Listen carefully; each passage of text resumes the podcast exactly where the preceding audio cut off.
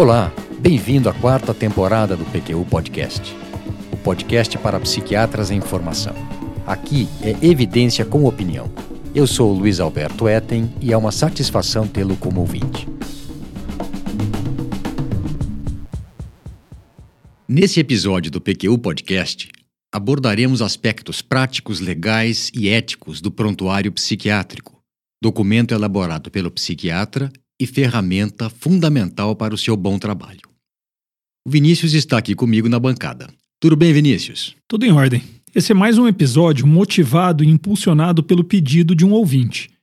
Levamos a sério todas as mensagens que recebemos e anotamos as sugestões de temas para que oportunamente sejam incluídas na nossa grade.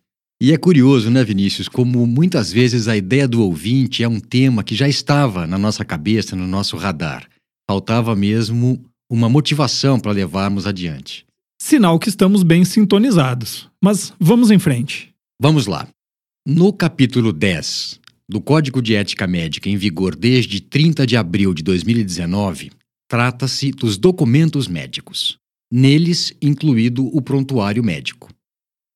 No que diz respeito a esse documento em particular, temos que, no artigo 87, é vedado ao médico deixar de elaborar prontuário legível para cada paciente e que o prontuário deve conter os dados clínicos necessários para a condução do caso, sendo preenchido em cada avaliação em ordem cronológica com data, hora, assinatura e número de registro do médico no Conselho Regional de Medicina.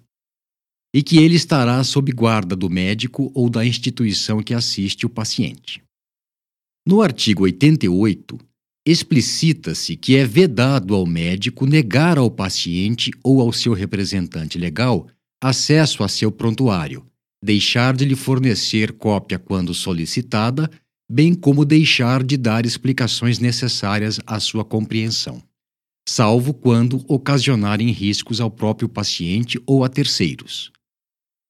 No artigo 89, Vinícius, consta que é vedado ao médico liberar cópias do prontuário sob sua guarda, exceto para atender à ordem judicial ou para sua própria defesa, assim como quando autorizado por escrito pelo paciente. Finalmente, no artigo 90, fica claro que é vedado ao médico deixar de fornecer cópia do prontuário médico de seu paciente quando de sua requisição pelo Conselho Regional de Medicina. No prontuário devem constar de forma organizada, objetiva e concisa todos os dados relativos ao paciente. Feito no consultório ou hospital, o prontuário é constituído por informações valiosas para o paciente e para o médico.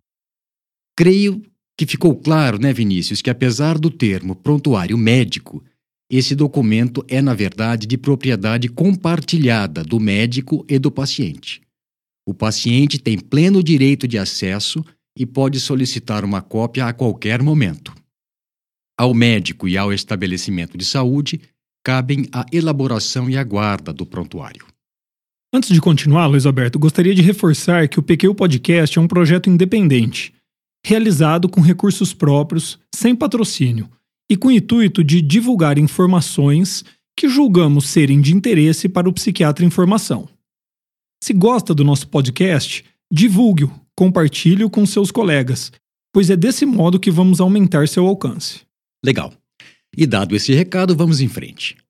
Apesar dos grandes avanços em neurociências, não temos ainda em psiquiatria exames laboratoriais e procedimentos que sejam tão informativos quanto observar e conversar com o paciente, escutando-o com atenção e interesse.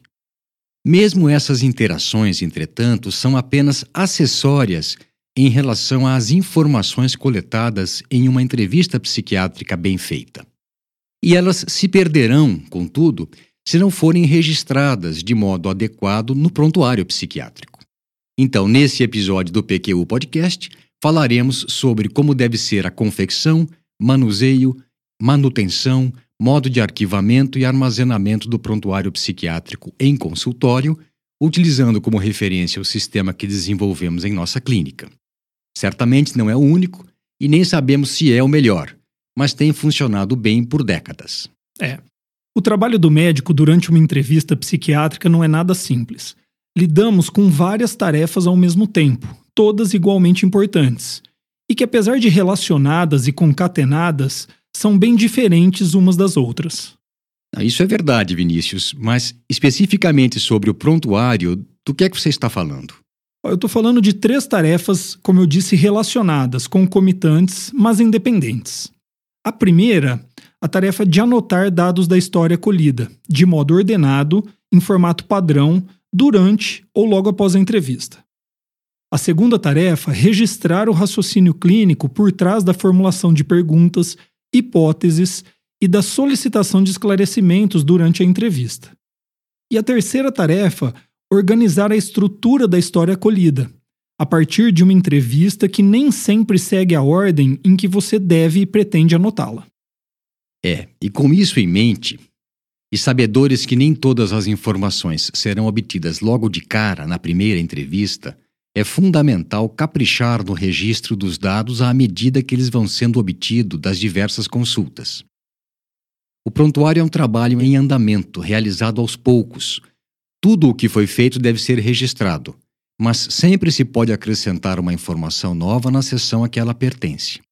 Quando o paciente relata algo novo, e muito frequentemente ele faz isso à medida que sua confiança aumenta com a repetição das consultas e o andar do segmento, nós incluímos o adendo no devido local em destaque com a data em que ele foi feito. Eu gostaria de fazer aqui um questionamento que, a meu ver, é básico e organizador. Lógico, qual é? É o seguinte: para quem que se escreve o prontuário? Quem vai lê-lo? Excelente ponto. Eu posso responder o que eu acho? Pelo menos aqui em nosso meio? Lógico. Já conversamos sobre isso e sei que pensamos parecido. Em nossa situação, na nossa clínica, cada um de nós escreve para si mesmo para organizar os dados, o raciocínio clínico baseado no relato do paciente que fundamenta o encaminhamento do caso. Ou, no máximo, pensando que o outro poderá consultar as anotações. E para o paciente, escrevemos para o paciente também. Em hospitais e clínicas maiores, para os colegas e outros membros da equipe que eventualmente terão contato com o caso do paciente. É isso. A gente escreve para a gente mesmo e para o paciente. Mas nos Estados Unidos, não sei se sabia disso, mas está lá no livro do Shia, há uma preocupação em se preencher o prontuário para leitura de auditores de planos de saúde, do managed care e de advogados em busca de falhas para mover uma ação contra o profissional ou a instituição. O livro é o Psychiatric Interviewing, não é? É isso mesmo. Legal. E Vinícius, já que você mencionou, poderia explicar muito brevemente o que é o Managed Care? É um sistema de gerenciamento de saúde amplamente utilizado nos Estados Unidos. É, ainda não chegamos nesse ponto. O nosso prontuário continua sendo mais uma ferramenta para o bom atendimento e bom encaminhamento do caso do nosso paciente. É, vamos ver até quando. Mas foi aí que entendi por que, que os americanos se queixam tanto do que eles chamam de paperwork. Deve ser bastante desgastante diariamente você fazer as anotações de todos os seus pacientes tendo em vista proteger-se de possíveis acusações. Nem diga. Mas vamos em frente. O prontuário psiquiátrico deve conter, além da identificação da queixa principal e da história da moléstia atual, os seguintes itens, não necessariamente nessa ordem: interrogatórios sobre diversos sistemas, antecedentes pessoais, incluindo história pessoal, médica e psiquiátrica, antecedentes familiares, exame do estado mental, resultados de exames subsidiários que porventura o paciente traga consigo, as hipóteses diagnósticas, a principal e as associadas, os diagnósticos diferenciais, a conduta tomada e ideias para alternativas terapêuticas futuras caso a prescrita não dê os resultados almejados. Como já foi dito, dados novos, vindos a conhecimento durante o segmento devem ser acrescentados nas suas respectivas sessões, seguido da data em que este dado foi colhido e anotado. Além disso, cada nova consulta deve ser registrada com data, evolução do quadro, mudanças de conduta com sua devida justificativa. Na medida do possível, tentamos também registrar contatos telefônicos e por WhatsApp. Em nossa clínica, os dados de identificação são padronizados e colhidos pela atendente antes da consulta. A partir do momento em que escrevemos algo na pasta do paciente, ela não mais tem autorização para abri-la, nem que seja para checar telefone ou endereço. Somente o Vinícius e eu temos acesso ao conteúdo das pastas dos respectivos pacientes. Quando um de nós atende intercorrência de paciente do outro, pedimos permissão para ele, o paciente, para consultar as anotações feitas. E temos como regra colher o que consideramos o mínimo essencial de informações de cada item. Se não for possível fazer isso logo no primeiro atendimento, nos preocupamos em obter os dados faltantes nas consultas de segmento, além de registrar a evolução do caso, é claro. O que é mínimo essencial pode variar dependendo do profissional. Mas para lhe dar uma ideia, eu vou dizer o que é que nós consideramos como tal. O contexto em que se deu o atendimento, caso ele seja diferente do habitual, no domicílio do paciente, em um hospital, em um outro cômodo e por que razão isso se deu. Na nossa clínica, por exemplo, que fica em um sobrado, nossas salas, a do Vinícius e a minha, ficam na parte de cima, mas nós temos um consultório embaixo para atendimento de pessoas com dificuldades físicas. A história da moléstia atual começa com uma breve descrição dos sintomas que motivaram a consulta psiquiátrica, sendo que os mais incômodos e intensos são descritos com mais detalhes. Sempre solicitamos uma estimativa de quando começou o problema atual, do quanto ele comprometeu o desempenho em relação ao que o paciente lembra de ser o seu normal, de que maneira está diferente do seu normal se o quadro teve relação com estressores e quais foram eles. Anotamos também a sequência de surgimento dos sintomas e os efeitos positivos e negativos de intervenções já realizadas. No caso de transtornos crônicos com anos ou décadas de duração, é raro incluirmos sob esse tópico mais de seis meses da história e nos interessamos mais pelo que aconteceu nos últimos 30 dias. Mas eu costumo anotar nessa sessão do prontuário como se deu o início do quadro, mesmo que ele tenha sido há muito tempo, tentando recuperar o contexto e a sintomatologia dessa ocorrência. Mas eu sei que de colegas que anotam isso com mais detalhes nos antecedentes psiquiátricos. No interrogatório sobre os diversos aparelhos, perguntamos e anotamos de modo sucinto informações sobre os problemas relacionados aos diversos sistemas do corpo, ocorrência de dores, problemas cardiovasculares, respiratórios, endócrinos, gastrointestinais, hábito intestinais, sono, apetite, ciclo menstrual e a relação de suas fases com o problema atual. É nos antecedentes pessoais, no registro da história de vida de alguém, que a coisa pode se expandir mais, principalmente se o paciente for detalhista, se ele gostar de falar, tiver mais idade ou apresentar um quadro de longa duração, pelo menos no entendimento dele. Recentemente, eu atendi pela primeira vez um senhor com setenta e poucos anos, lúcido, em boa forma física, apresentando um primeiro episódio depressivo e que nunca havia se consultado com um psiquiatra antes. Logo de cara, após se acomodar na poltrona, me disse que seu problema era antigo e que gostaria de começar do começo. Ao que eu respondi: Ótimo, temos tempo, vamos lá. Ele então, Vinícius, tomando fôlego, começou seu relato. Então, doutor, minha mãe contou que teve problemas na minha, na minha gravidez e no meu parto. Hum, meu amigo, quando a consulta começa assim, haja habilidade para extrair o que realmente importa para o raciocínio clínico e encaminhamento terapêutico, dessa enxurrada de informações que o paciente dá. veja bem, ele dá essas informações por necessidade, por achar que é assim que deve ser, e com isso fazer bem ali a sua parte. É, nesses casos é bem difícil. Mas a verdade é que, no mínimo, ao cabo da primeira entrevista, os antecedentes pessoais deverão conter onde o paciente nasceu e as andanças que fez, intercorrências na infância e adolescência, até quando estudou, o que fez como formação, em que trabalha e já trabalhou, se é ou já foi casado ou teve relacionamento afetivo mais duradouro, se tem filhos, qual sua fonte de subsistência, com quem mora e em que condições, nome do cônjuge e dos filhos, se tiver. Também se teve problemas de saúde, intercorrências médicas que exigiram tratamento mais incisivo, hospitalização, cirurgia, os medicamentos que toma atualmente por conta de seus problemas de saúde atuais, todos os medicamentos, mesmo o de uso eventual, e os episódios prévios de transtornos psiquiátricos, caracterizados do melhor modo possível, as intervenções terapêuticas realizadas anteriormente e os resultados obtidos, envolvimento anterior com álcool e drogas e suas características, e a ocorrência de tentativas de suicídio. Nos antecedentes familiares, anotamos os nomes dos pais e irmãos, se estão vivos, a situação conjugal de cada um, se há problema semelhante ao do paciente na família ou casos de transtornos mentais graves nos parentes.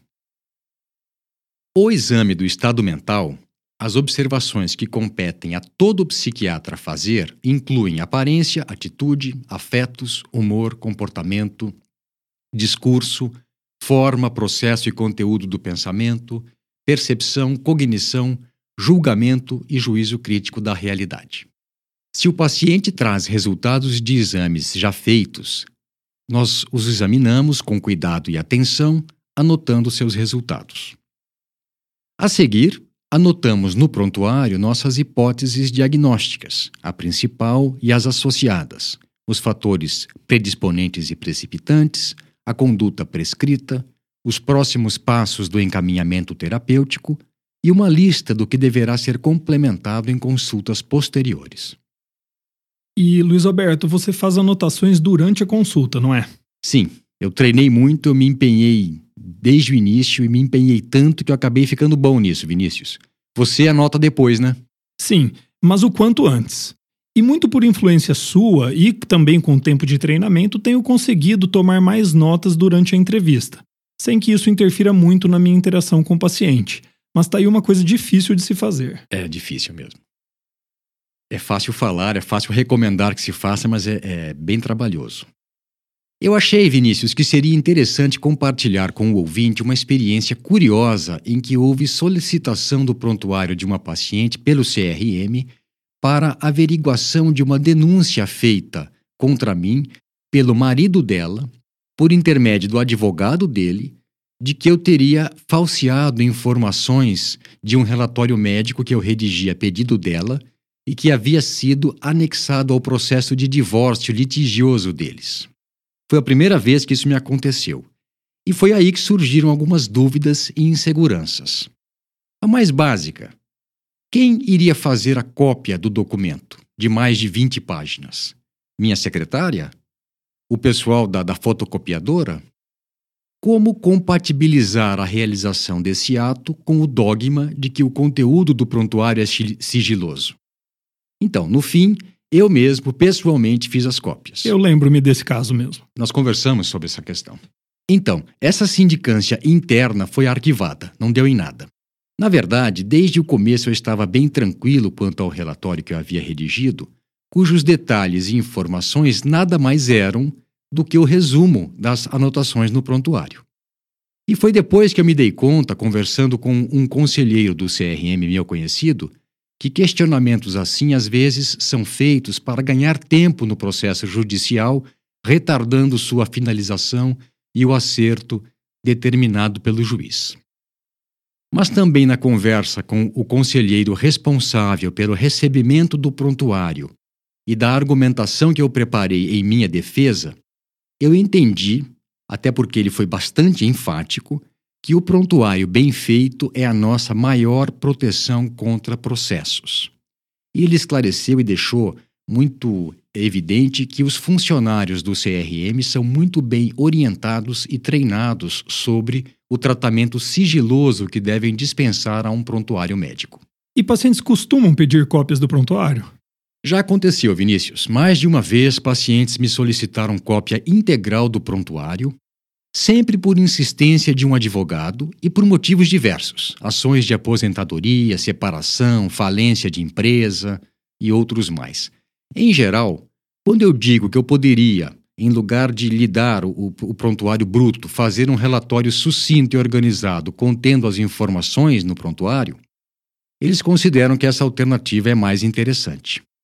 Tudo bem que seja um direito do paciente ter acesso ao seu prontuário e que o médico tenha que preenchê-lo com letra legível, Mas isso não significa que a caligrafia do médico tenha que ser boa ou que a leitura seja fácil. E essa ocorrência, Vinícius, reforçou algo que me incomoda há tempos e que nós já conversamos em algumas ocasiões.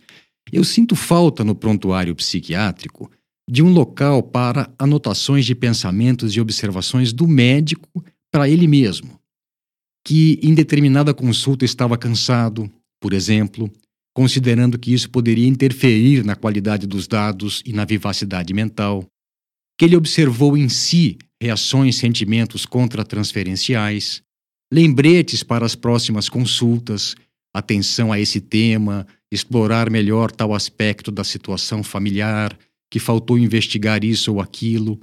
Tais notas, a meu ver, a rigor, dizem respeito somente ao médico. São suas reflexões privadas e, consequentemente, não pertenceriam ao paciente, diferentemente das outras informações. Alguma observação final, Vinícius? Sim, primeiro dizer que eu concordo com o que você acabou de dizer. Se tudo que eu anoto está à disposição do paciente e de seu representante legal, eu deixo de anotar coisas que seriam de interesse exclusivo meu, e isso me faz falta. Além disso, eu penso que seria adequado contar como fazemos o arquivamento dos prontuários em nossa clínica. Eles ficam em arquivos em uma sala própria, a qual somente as secretárias e nós médicos temos acesso. São organizados por números sequenciais. Isso mesmo. Mas quando eu tive consultório em Sertãozinho, meu consultório anterior, eu arquivava os prontuários por último sobrenome do paciente. E também ficou é, faltando comentar que não utilizamos prontuário eletrônico. Preferimos tomar notas à mão a digitar no teclado do computador. E veja bem, não que eu não veja algumas vantagens do prontuário eletrônico como a possibilidade de ter acesso remoto ao prontuário quando preciso fazer alguma orientação a um paciente durante o final de semana. Mas temos a impressão de que a tela do computador, mesmo que meio de lado, é um obstáculo entre médico e paciente. E mais do que isso, de que digitar no teclado do computador nos aliena da conversa muito mais do que tomar notas no papel com uma caneta. Essa nossa opinião tem sido reforçada por comentários de pacientes sobre o atendimento em que o profissional trabalha com o computador. Bem lembrado. E com essas considerações, finalizamos esse episódio em que conversamos sobre aspectos práticos, legais e éticos do prontuário psiquiátrico. Esperamos que ele lhe tenha alguma utilidade. Um abraço e até a próxima. Um abraço. Acesse nossa página no Facebook. Lá você vai ficar por dentro de tudo o que acontece no PQU Podcast. Visite nosso site www.pqpodcast.com.br. Nele estão disponíveis todos os episódios já publicados, com as respectivas referências, organizados por data, autor e sessão. O PQU Podcast agradece sua atenção.